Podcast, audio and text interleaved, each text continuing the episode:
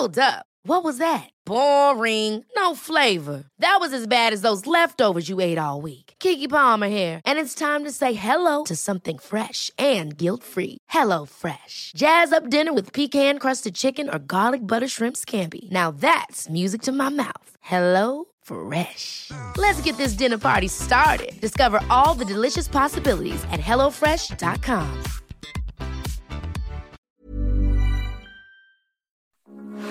Heraldo Radio, con la H que sí suena y ahora también se escucha.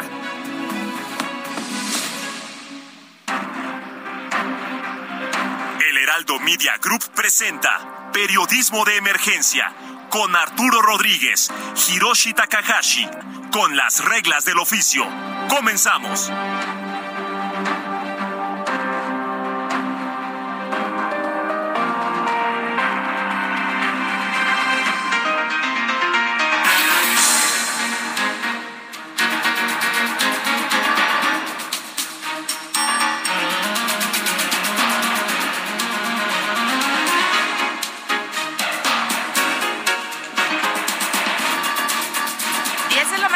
Con tres minutos aquí. Muy buenos días, Arturo Rodríguez, Mónica Reyes, les damos la bienvenida a Periodismo de Emergencia. Buenos días, hola. Como siempre, un privilegio saludarle en esta mañana de domingo, una mañana de domingo 2 de octubre, que es una fecha muy significativa eh, por diferentes razones, naturalmente, pues por la eh, conmemoración eh, luctuosa de la masacre estudiantil de 1968 y un tema del que hablaremos hoy en, en, el transcurso de este programa, pero también para nosotros eh, en este programa, eh, pues es una fecha especial porque cumplimos dos años al aire, dos años ininterrumpidos en los que Hiroshi Takahashi, ahora Brenda Ruiz y un servidor, hemos estado con ustedes los sábados y domingos tratando de profundizar en la agenda informativa, por lo que les agradecemos encarecidamente que sintonicen el 98.5 de FM en la Ciudad de México, así como eh, pues todas las frecuencias del Heraldo Media Group en el país. ¿Te las nombro? ¿Quieres que te las nombre? No, son como 100. Monterrey 99.7, Guadalajara 100.3, las principales, La Laguna 104.3, Tampico, Oaxaca, Salina Cruz, Tehuantepec, Tuxtla Gutiérrez, Tijuana, McAllen, Brownsville, Chicago y San Antonio. Nada más, o sea, decís que son muchas. Sí, muchas, bien. Muchas Héctor Vieira, muchísimas gracias. Ya nos vamos a conmover así como los niños en, en, la meriendita con el pastel, ¿no? Ahí tenemos el pastel, porque bueno, gracias Héctor, que no fueron las de Topollillo ni las de Cepillín. además, además eh, el pase desde el resumen informativo, Brenda, que acaba de hacer nuestra compañera Mónica Reyes, pues eh, estuvo increíble para empezar con energía y fuerza este domingo, porque fue con Ramstein. Íbamos a empezar con José José, pero José José se me iba a aplacar el hábito. de José José a Ramstein hay un una gran diferencia. Pero te prometo, mi querida. No, José José era puro amor, Ramstein es la rudeza. Es acción, claro, es acción. Claro. Pues ya te dijimos, próxima semana te toca reggaetón. Bueno, estaremos perreando aquí en la, en la mesa de periodismo ya, de dijo, ya dijo. Este, vamos a, transmitirlo a través de www.elheraldodemexico.com. Por supuesto. No lo creo, no lo creo. Eres una persona muy, muy de gustos especiales y no creo que te guste el reggaetón. E, ecuánime, circunspecta. Ay, eres un tipazo. Guardando la compostura, según esto. Muy bien, muy bien. Bueno. Pues felicidades y que sean los dos primeros y contando, mi querido Arturo y Brenda.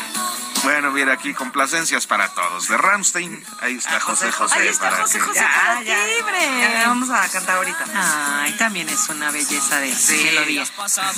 Y pues bueno, como cada domingo, vamos a iniciar con el futuro próximo. Por supuesto que sí.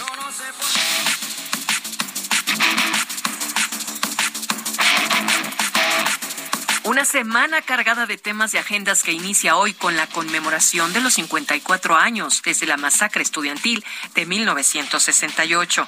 En lo económico iniciamos con la presentación de un plan antiinflacionario por parte del presidente López Obrador previsto para este lunes. El 3 de octubre entra en funciones la tercera etapa de la reforma laboral que son los centros de coalición y arbitraje.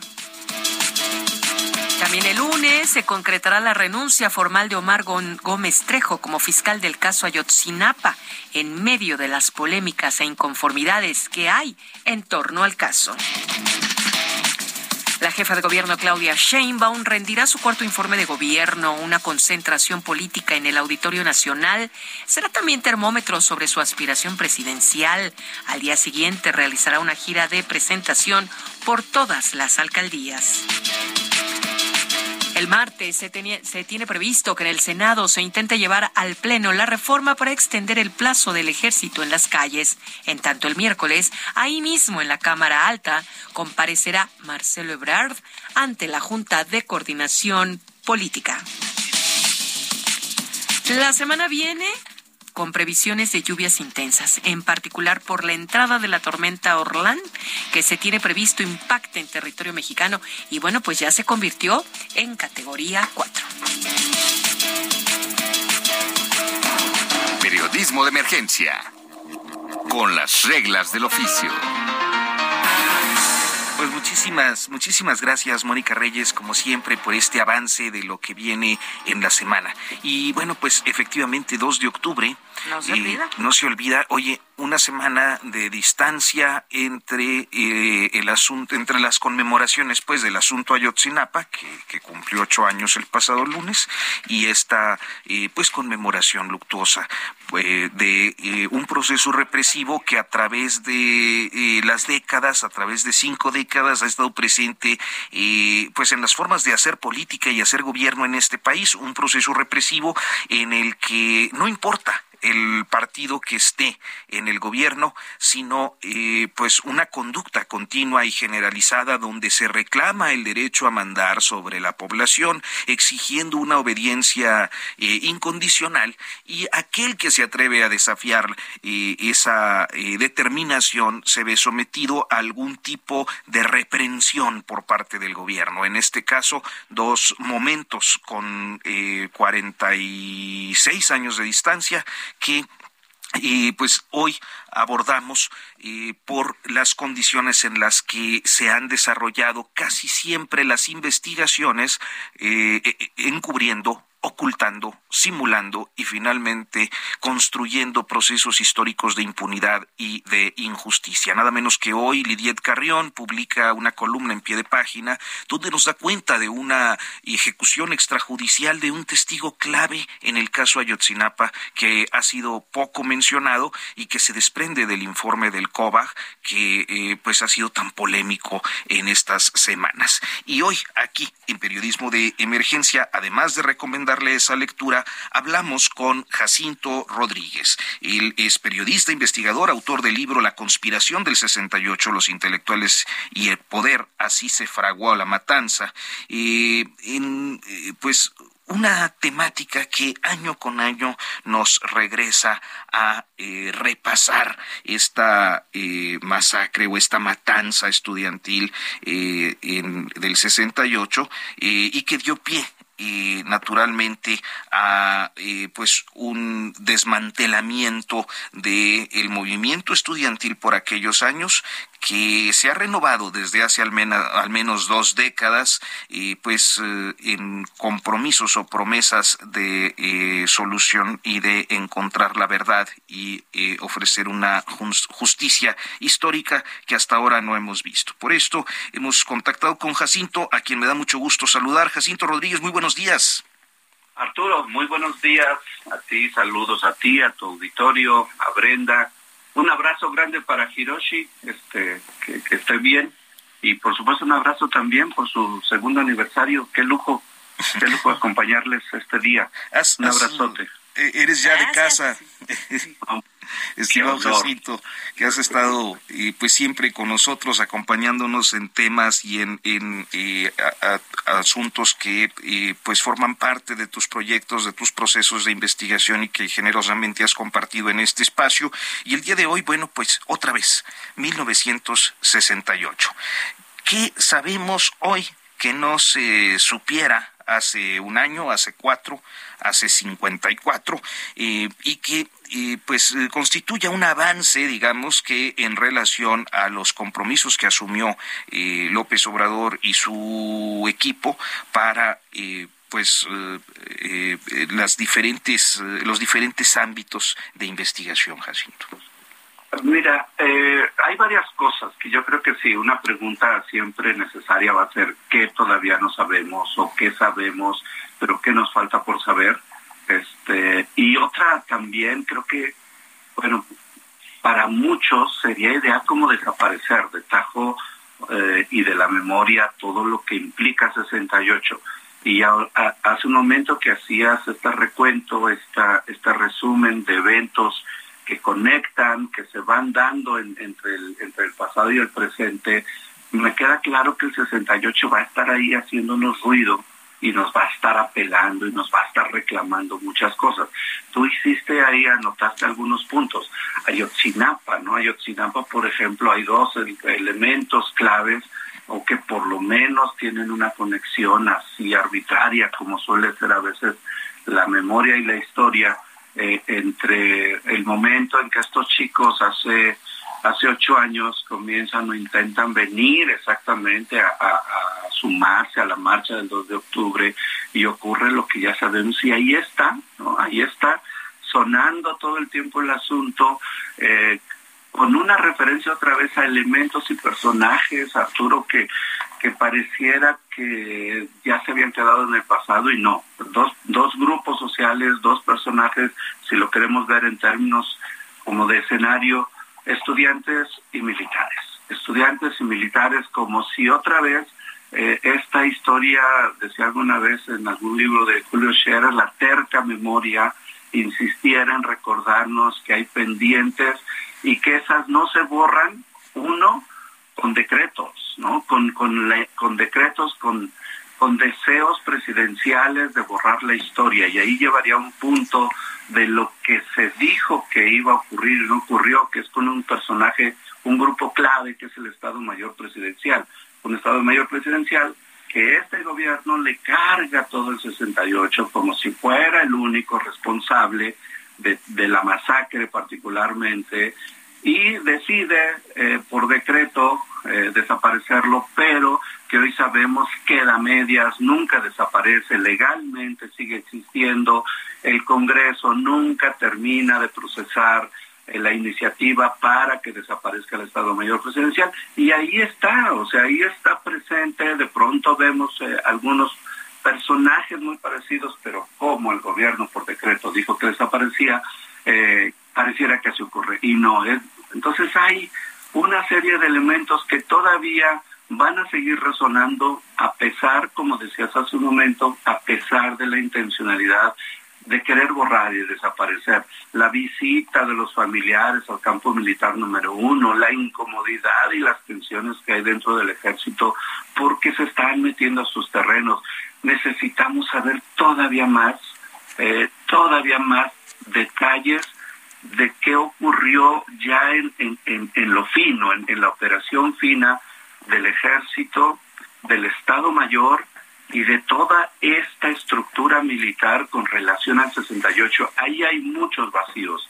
Marcelino García Barragán, el entonces secretario, dejó pistas, creo que nos dejó muchas pistas, pero esas pistas todavía falta este, por, por eh, investigarlas y acceder a mucha información que todavía falta. Te pondré un dato y que lo ha dicho la Comisión o el Mecanismo para la Verdad de Guerra Sucia, 68 y, y este periodo, que es eh, los espacios que se movieron dentro del campo militar número uno. Ese es, ese es un punto clave y que forma parte de una estrategia, en mi interpretación, de remover eh, la información de tal manera que cuando uno va a buscar, pues simplemente no encuentra un, no encuentra uno una ruta o le encuentra uno todo dispersa de tal manera que no puedas reconstruir. Entonces, ¿qué falta? Falta muchas cosas contra incluso el deseo, a veces del poder mismo, esta vez el que está en turno, de que esa memoria no nos siga reclamando. Yo creo que nos siga reclamando. Y yo cerraría con un tema que es, hoy por primera vez, después de 54 años, no está ya Luis Echeverría, ¿no? Uno de los personajes que ya salió de la historia físicamente, materialmente, pero que ahí nos va a estar recordando su papel como presidente de la República y la responsabilidad que tienen los presidentes frente a espacio espacios, a estadios, a momentos como el que hoy vivimos también con el caso de Ayotzinapa. Oye, Jacinto, y hablando justamente de estos temas del 2 de octubre de Ayotzinapa, ¿qué tendríamos que estar haciendo como país para evitar que vuelva a darse una situación otra vez entre estudiantes y el factor ejército? ¿Qué hacer para no repetir y seguir repitiendo esta historia? Hay, hay una composición, lo que en mi, en mi opinión he logrado como, mirar dentro de, de estos años de estar revisando el pasado, particularmente 68, Guerra Sucia, es que hay un, hay un, hay un sistema, eh, Brenda, hay un sistema que va más allá de los gobiernos en turno. Eh, el papel que hoy tiene el ejército, o sea, es sorprendente cuando el 68 sale el ejército como institución bastante lastimado con, con, con la carga histórica de haber sido ellos los responsables. Hoy sabemos que habían que estaban los del Estado Mayor y que había muchos grupos que en el 2 de octubre se tensaron y ahí también ajustaron pues, muchas de sus, de sus conflictos que traían internos, pero pareciera que eso se había quedado ahí.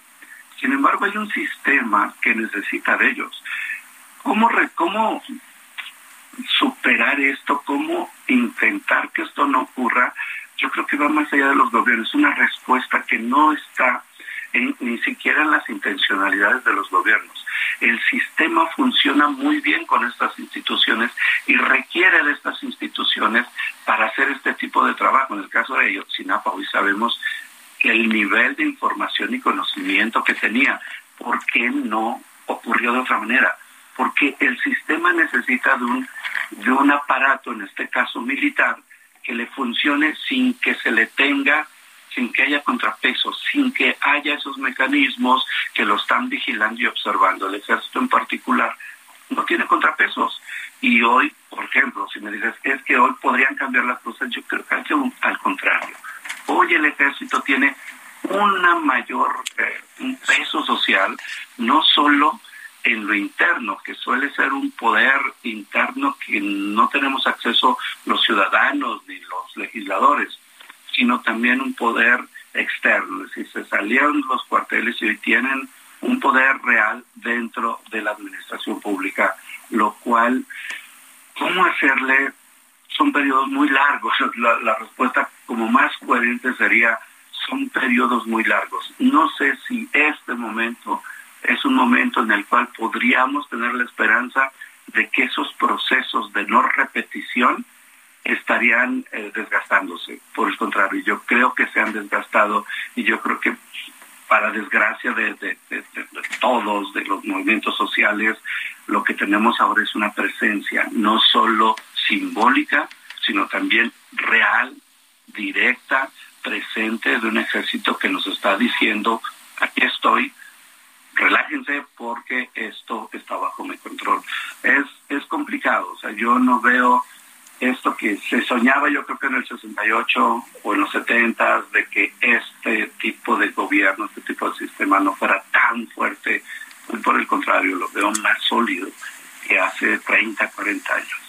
Nos quedan unos, unos cuantos minutitos, eh, Jacinto, y creo que una de las cosas que, por ejemplo, con estos informes de Ayotzinapa, que ya hacíamos como, como tú dices y dices bien, esa conexión arbitraria eh, de las memorias, y me parece que uno de los eh, aspectos es que cada vez que hay una comisión y esta comisión aventaja, pues surgen nuevas revelaciones sobre cada uno de, de los casos. Y esto tiene mucho que ver con una materia que tú trabajas, los archivos. ¿Qué hay pendiente de liberar de los archivos del 68, Jacinto?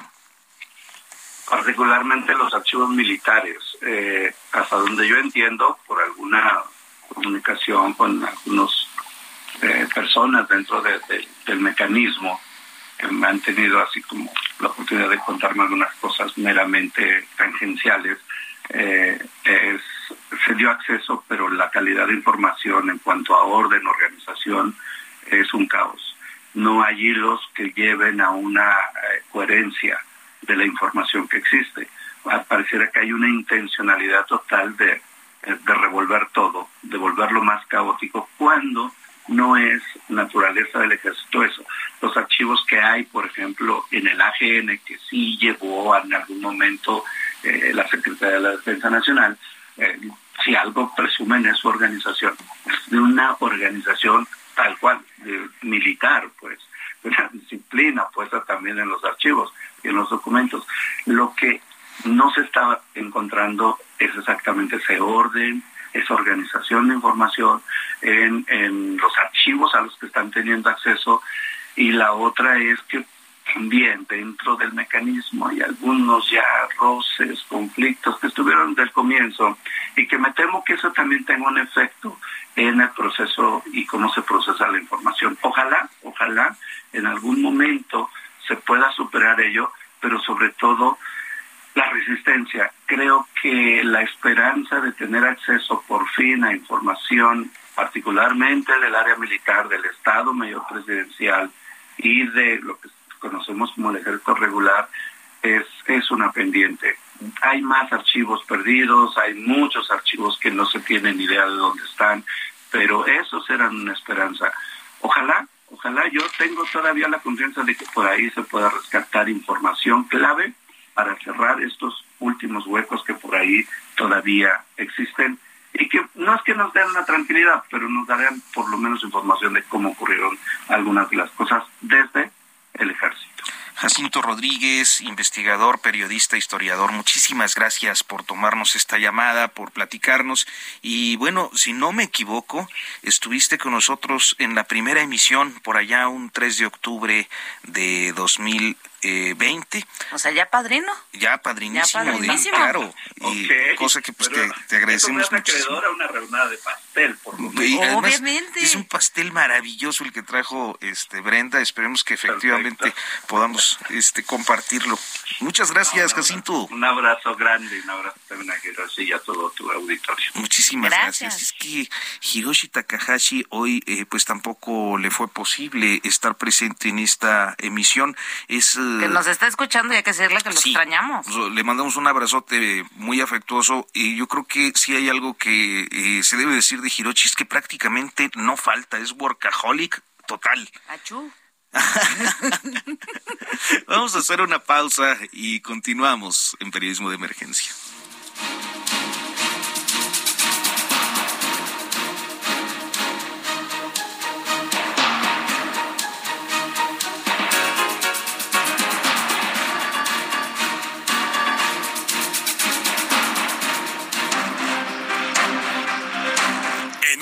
Continuamos en Periodismo de Emergencia por el Heraldo Radio.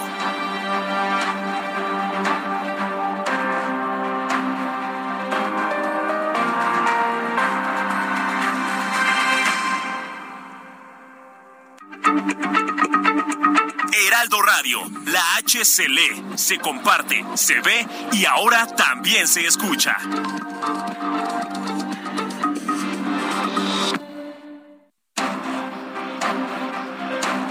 Regresamos a Periodismo de Emergencia con las reglas del oficio.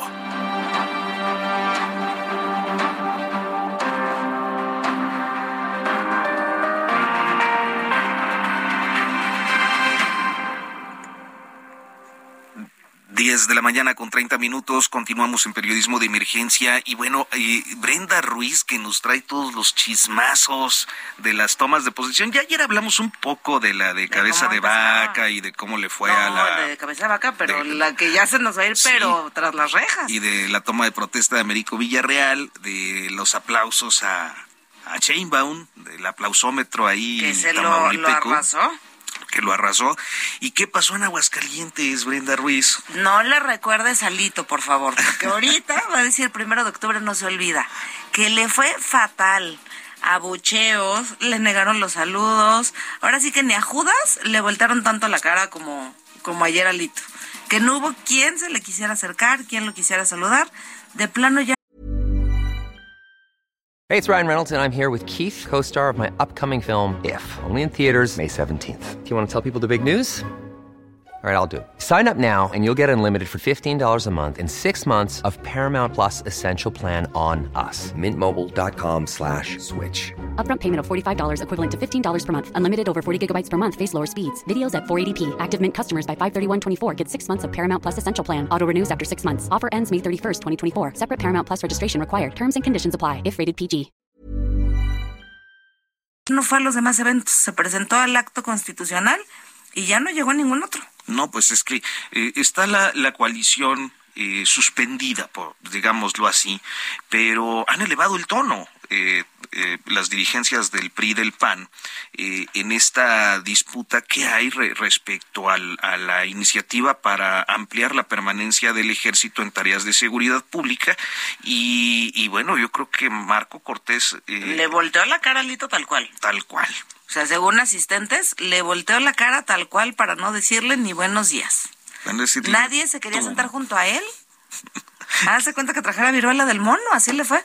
Uf, y COVID juntos. Ándale. Pues bien, vamos a, a- a continuar en periodismo de emergencia. Tenemos esto, hay una buena noticia para quienes son fanáticos de la Fórmula 1. Ganó Checo Pérez. ¿Cuál es el Otro. premio de hoy? El de Singapur, El de Singapur. cuarta carrera de la Fórmula 1 que se lleva el checo. que se lleva, es verdaderamente es un, un eh, pues eh, un hito, ¿no? No, y además a, a pocas semanas de que sea la, la Fórmula 1 de la Ciudad de México, ya quiero ver, va a ser recibido, pero como héroe nacional. Y ahí estará Brenda Ruiz, como siempre, presente en los mejores eventos. Seguramente en metiche profesional instalada, como siempre.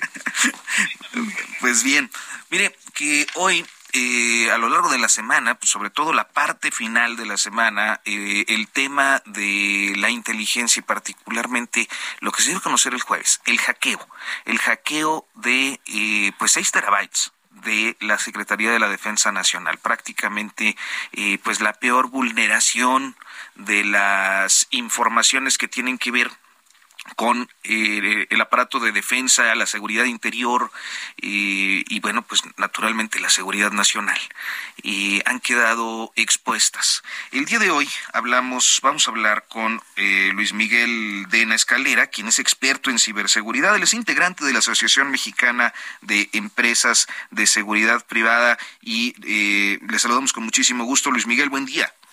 Muchísimo gusto, Arturo, Brenda, a sus órdenes, estamos para atenderle.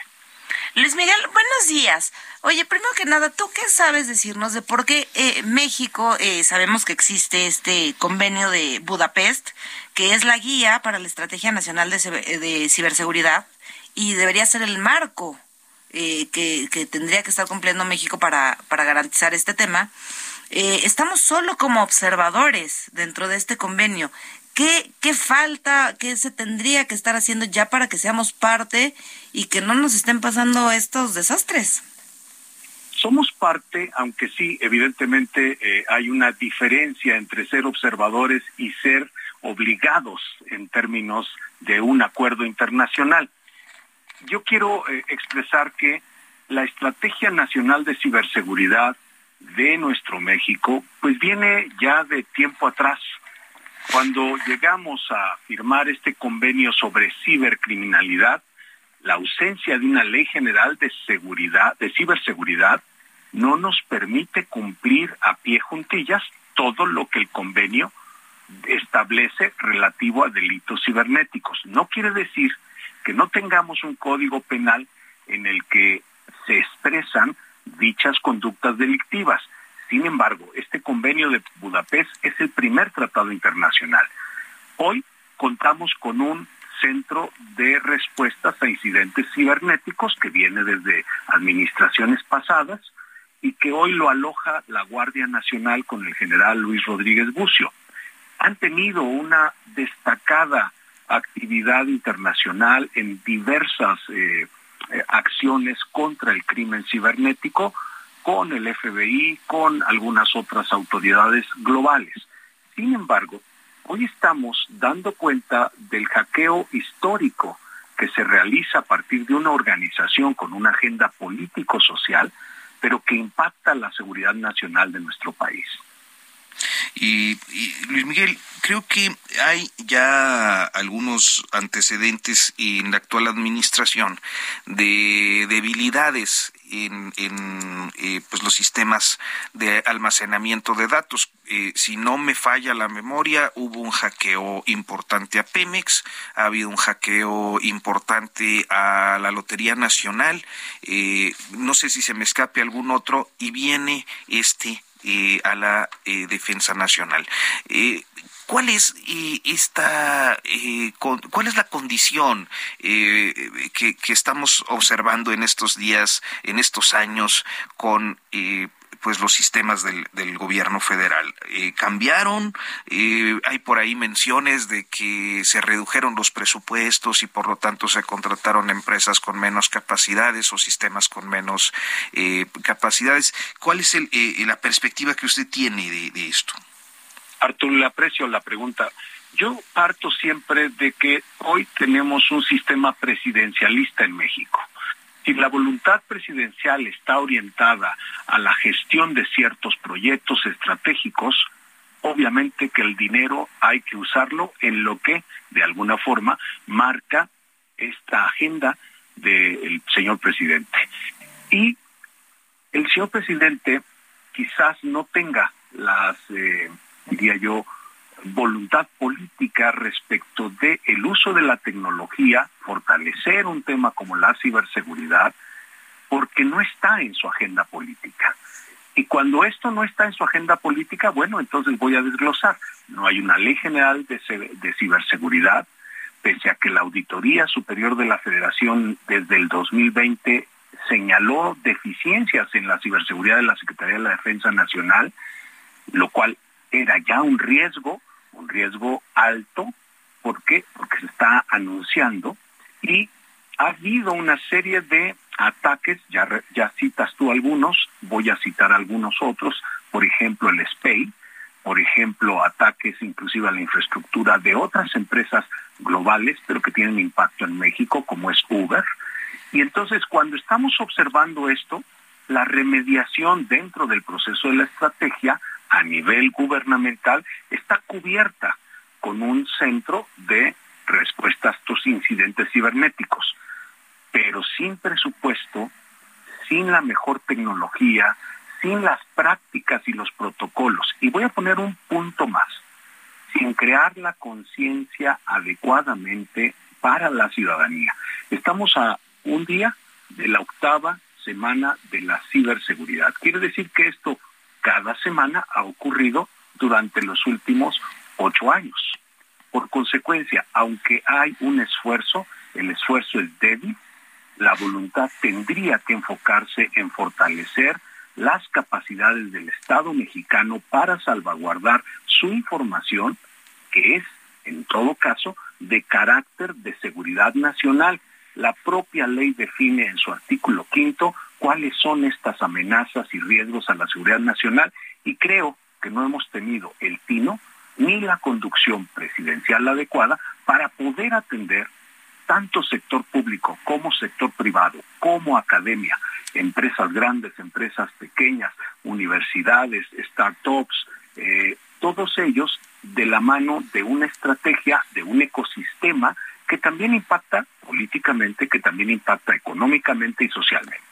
Por eso, medios como el de ustedes que nos permiten generar conciencia del riesgo del ataque, no solo de cualquier pequeño dispositivo, sino de las grandes estructuras que requieren de herramientas especializadas, firewalls, VPNs, eh, gestor de contraseñas, gestor de verificación, filtreo de datos, todo ello implica un ecosistema de la ciberseguridad que hoy vemos con gusto lamentablemente después del niño ahogado, queremos tapar el pozo y hoy vemos 15, 16 iniciativas, algunas de ellas las hemos revisado desde los expertos que están en la Comisión de Ciberseguridad de la MES, en la comisión que presido en la MES de Tecnología, y las hemos revisado con el propósito de ayudar a que tengamos el marco jurídico hoy que empieza a haber una voluntad política aunque pueda trivializarse o minimizarse la capacidad de daño y de impacto que tiene esto a la dependencia más importante del Ejecutivo Federal, que es la Secretaría de la Defensa. Oye, Luis Miguel, justo ahorita que mencionas las iniciativas, eso me lleva a recordar que en 2017 la entonces diputada federal Sofía González Torres presentó justo la, la iniciativa en, en, esta materia y también recuerdo que, que la iniciativa de la entonces diputada iba muy centrada en cómo proteger a los niños. Eh, porque todo este tema de pornografía infantil y justo todo esto a lo que hace referencia pues, nos deja completamente vulnerables a los ciudadanos. Entonces, toda la razón. Ahorita, ¿qué sería lo importante después de ver si la Sedena es hackeada? Eh, nosotros como ciudadanos normalitos, ¿qué podemos hacer para extremar precauciones frente a este tipo de, de spams y de cosas que pueden llegar para robar información y demás? Y otra, eh, ¿tú consideras que la cuenta que salió en Twitter, eh, supuestamente a nombre de estos filtradores, eh, sea segura de seguir, valga la redundancia? Mira, la cuenta como tal eh, pertenece a la empresa Twitter. Eh, ha sido utilizada, y yo que quiero definir dos cosas para abordar tu pregunta. La primera, una cosa es la estructura técnica del grupo que hizo el hackeo. La segunda parte es la agenda político-social, derecho humanista, ambientalista, en contra de la militarización y en contra de la corrupción del grupo Guacamayas. Y la tercera viene a ser la distribución, diseminación y explotación de la información, donde entran ya muchísimas agendas. Tengo, por ejemplo, eh, dentro de los documentos filtrados al Estado Mayor Conjunto de la República de Chile, una, un país hermano de México, en donde ya se está hablando de un documento J2 que tiene que ver con la inteligencia de que hace la Unión Europea. Y esto seguramente fue compartido en el seno de este Estado Mayor Conjunto con un privilegio de confidencialidad o secrecía y hoy está expuesto. El que la Unión Europea, el que tengamos un documento de inteligencia sobre determinados tópicos de la Unión Europea, pues evidentemente impacta a su estrategia de atención a ese tema. Pero lo voy a reducir y no por reducirlo es menos importante, al contrario. Tenemos hijos, el grooming, el sexting, el, robo de cuentas, la eh, identidad digital vulnerada, la falsedad en la digital, en la identidad digital para generar temas bancarios, temas de comunicación. Hoy mismo cuentas de WhatsApp en donde te están pidiendo recursos en la noche por algún tipo de, de, accidente han afectado en la Cámara de Diputados, han afectado en la Cámara de Senadores, al Gobierno de la República, al Poder Ejecutivo. Y aún así, previo a que nuestra empresa CyberBlack la Asociación Mexicana, ASIS Internacional, hemos estado prodigando informes, videos, eh, eh, info, infografía de poder activar el código doble de verificación y autentificación en las redes sociales para tener esa medida de protección, para tener una protección en donde las contraseñas ya no sean el 1, 2, 3, 4, password 1, 2, eh, y tengamos contraseñas con sentido este, de más de ocho caracteres, con capacidad de usar los signos, para que tengamos conciencia de que vivimos ya con una identidad física y la identidad digital está ahí y nos están vulnerando a todos. Viene la 5G con mayor fuerza, viene el Internet de las Cosas que en todos pequeños dispositivos tienen diverso procesamiento de almacenamiento y de actualización de sus software. Por consecuencia, hoy tenemos y vivimos con dispositivos inteligentes en nuestra casa, Alexa, este, eh, cualquier otro que nos permita en todo caso establecer una comunicación abierta y están abiertos y están escuchando. Hoy tenemos inteligencia masiva, hoy tenemos inteligencia artificial, big data. Con todo ello, lo que más podemos hacer es un llamado y mucho más a través de sus medios a la conciencia de la prevención de la formación y de la respuesta.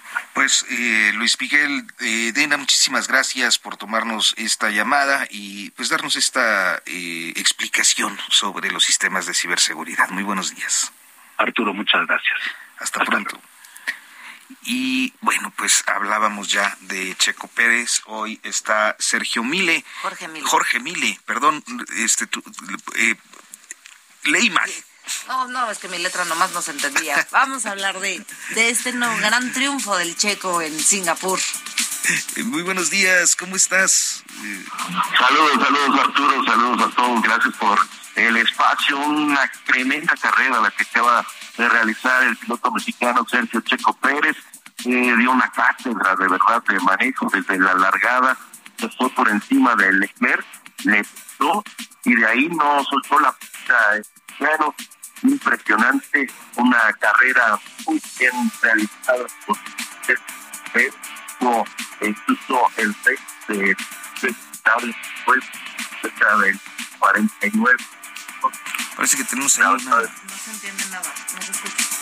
Parece que tenemos una falla en la, en la, comunicación, en el enlace. Este, pero bueno, y, eh, Arrasa en uno de los circuitos más difíciles. es, es interesante porque hay dos perspectivas, ¿no? ¿Listo? A ver si ahí ya pudimos retomar. Ahí estamos. Ah, perfecto. Perfecto, Arturo. Sí, te, te contaba de, de Checo. Suena el himno nacional mexicano después de este cuarto triunfo en la carrera de Sergio Checo Pérez, haciendo historia en mexicano, labrándola. Eh, la verdad es que hizo una tremenda carrera en Singapur. Con ello se lleva el gran premio allá en, en Oriente. Y bueno, lamentablemente hay que hay que dar una noticia muy muy mala eh, lo sucedido en Indonesia una estampida en donde mueren 174 En un partido de fútbol. Eh, en el fútbol sí eh, en el tráfico entre el Arema y el Pertebaya, eh, se habla de más de 300 heridos. la situación termina el partido es un clásico en Indonesia eh, pierde el equipo de casa 3 a 2 y la afición eh, el AEMA empieza a tirar cosas hacia los jugadores de el Persevalla y la, la policía los trata de llevar a los vestidores, así lo hace, y la, la policía empieza a lanzar gases lacrimógenos y de ahí se, se, se da una estampida. Una estampida Eh, tremenda, Jorge. la gente eh, intenta ir hacia hacia el centro del terreno del juego y la policía lo trata de impedir en un hecho lamentable 40 mil personas en el estadio que es sin lugar a dudas la tragedia más grande dentro del fútbol y le está dando la vuelta al mundo esto que, Estas que imágenes. de verdad unas imágenes espantosas una tragedia Pues horrible la que la que sucede allá en Indonesia Jorge Mile, muchísimas gracias por esta información. Muy buenos días. gracias gracias a ustedes Y hoy, hoy domingo. De aniversario, eh, domingo de aniversario. Domingo de aniversario de Periodismo de Emergencia. Está con nosotros, pues, eh, alguien que usted ya conoce. Hoy está aquí en cabina, nos ha acompañado, pues, eh, durante ya bastantito tiempo. Es eh, mi colega Luis Carrillo, periodista de espectáculos especializado en música y quien es autor del libro Radiolaria, a quien saludo con muchísimo gusto de manera Arturo, presencial. amigos. ¿Cómo Buenos estás? días. Felicidades por los dos años. Gracias. Muchísimas gracias, Luis. Pues cuéntanos de qué, de qué va el Radiolaria. De Ya por ahí se escucha, creo que algunos veteranos la, la, la recordamos con cierta nostalgia, no sé si la recuerden con la escena del Silencio de los Inocentes. Claro. Que bueno, pues está, está bailando ahí el asesino de la película, una escena icónica, pero que eh, eh, pues el origen de la, de, la, de la canción o del éxito de la canción tiene que ver con que precisamente el director de la película, Jonathan Dean, del Silencio de los Inocentes, toma un taxi dos años antes de hacer esta película y se encuentra con que la taxista es precisamente la que eventualmente se hará famosa por la canción. Es una taxista que se, se llama Q solamente y ella le pone una cinta, le pregunta que si se dedica a él, a, a- que se dedica a la industria del entretenimiento y él le contesta que sí, por alguna razón ella lo había notado, le pone una cinta con el demo de Goodbye Horses, él queda fascinado, la usa en la película, pues la- evidentemente la canción toma mucho vuelo a raíz del silencio de los inocentes eh, y después se vuelve eh, todo un misterio lo que sucede con Q, que es la Q Lazarus, que es el proyecto musical que precisamente hace esta canción, ¿no? Y, y hace algunos, eh, algunas semanas nos hemos enterado de que ha fallecido Q Lazarus, bueno, Q, que se llama Diane Loki, que curiosamente ya se había retirado de la música, había creado todo un tema de, de mito, de mito, pero que, que resulta que por la fama se harta de la fama y se regresa eh, pues a ser una chofer de autobús en Staten Island, en Nueva York, regresa a ser conductora de un vehículo de servicio. Cuando pues la canción pasa a la, a la posteridad, ella prefiere irse al anonimato por completo después de haberse hecho famosa con, con Goodbye Horses, ¿no?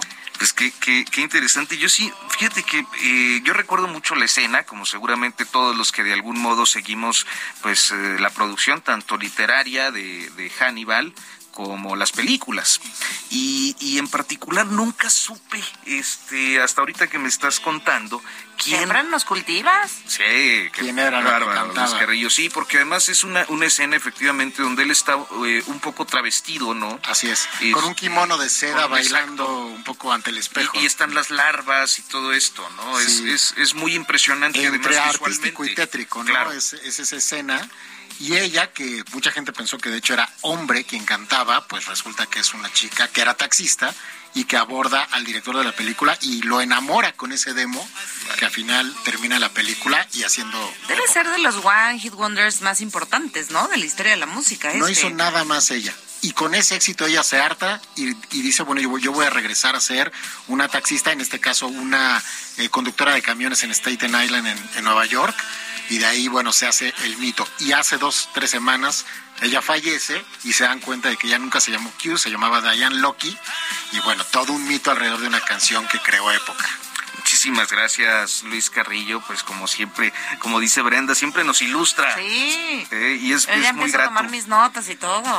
es muy grato cerrar siempre que tenemos oportunidad de este espacio que normalmente aborda temas complejos, temas difíciles, temas duros en muchas ocasiones, cerrar con pues historias extraordinarias. Radiolaria es el libro de Luis Carrillo que usted puede encontrar todavía eh, pues en algunas librerías, en plataformas. Hay nueva edición, me parece. Hay nueva edición, todo está en, en Amazon. En Amazon. En Amazon, eh, ya en cualquier eh, formato, pero en Amazon, eh, tanto digital como, como habitual, normal, ¿no? Radiolaria, 240 canciones. Además, la edición es espléndida, se la recomiendo mucho. Es, es un Ay, gran. Me la voy a echar.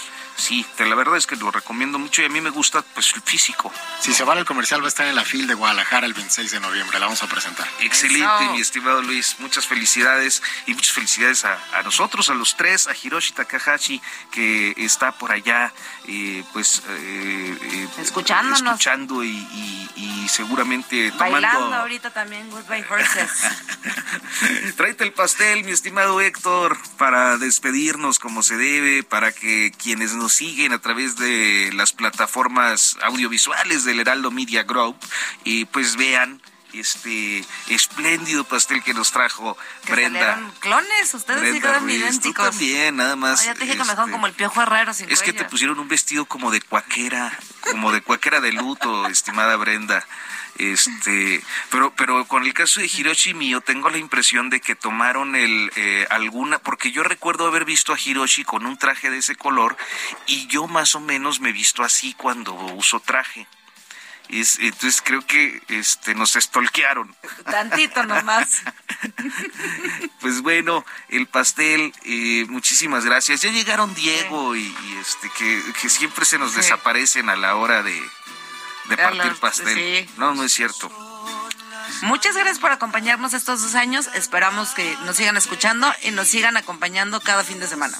Muchísimas gracias, Brenda. Gracias a usted por estar con nosotros aquí en Periodismo de Emergencia, sábado y domingo, en punto de las 10. Buen día. Hasta pronto. Mira que ya amaneció, ya los pajarillos. Esto fue Periodismo de Emergencia, con las reglas del oficio, en el Heraldo Media Group.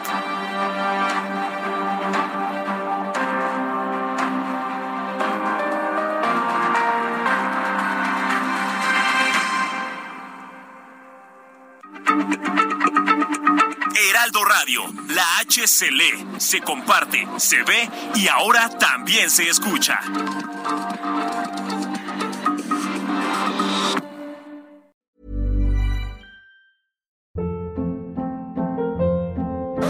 Hold up. What was that? Boring. No flavor. That was as bad as those leftovers you ate all week. Kiki Palmer here, and it's time to say hello to something fresh and guilt-free. Hello Fresh. Jazz up dinner with pecan-crusted chicken or garlic butter shrimp scampi. Now that's music to my mouth. Hello Fresh. Let's get this dinner party started. Discover all the delicious possibilities at hellofresh.com.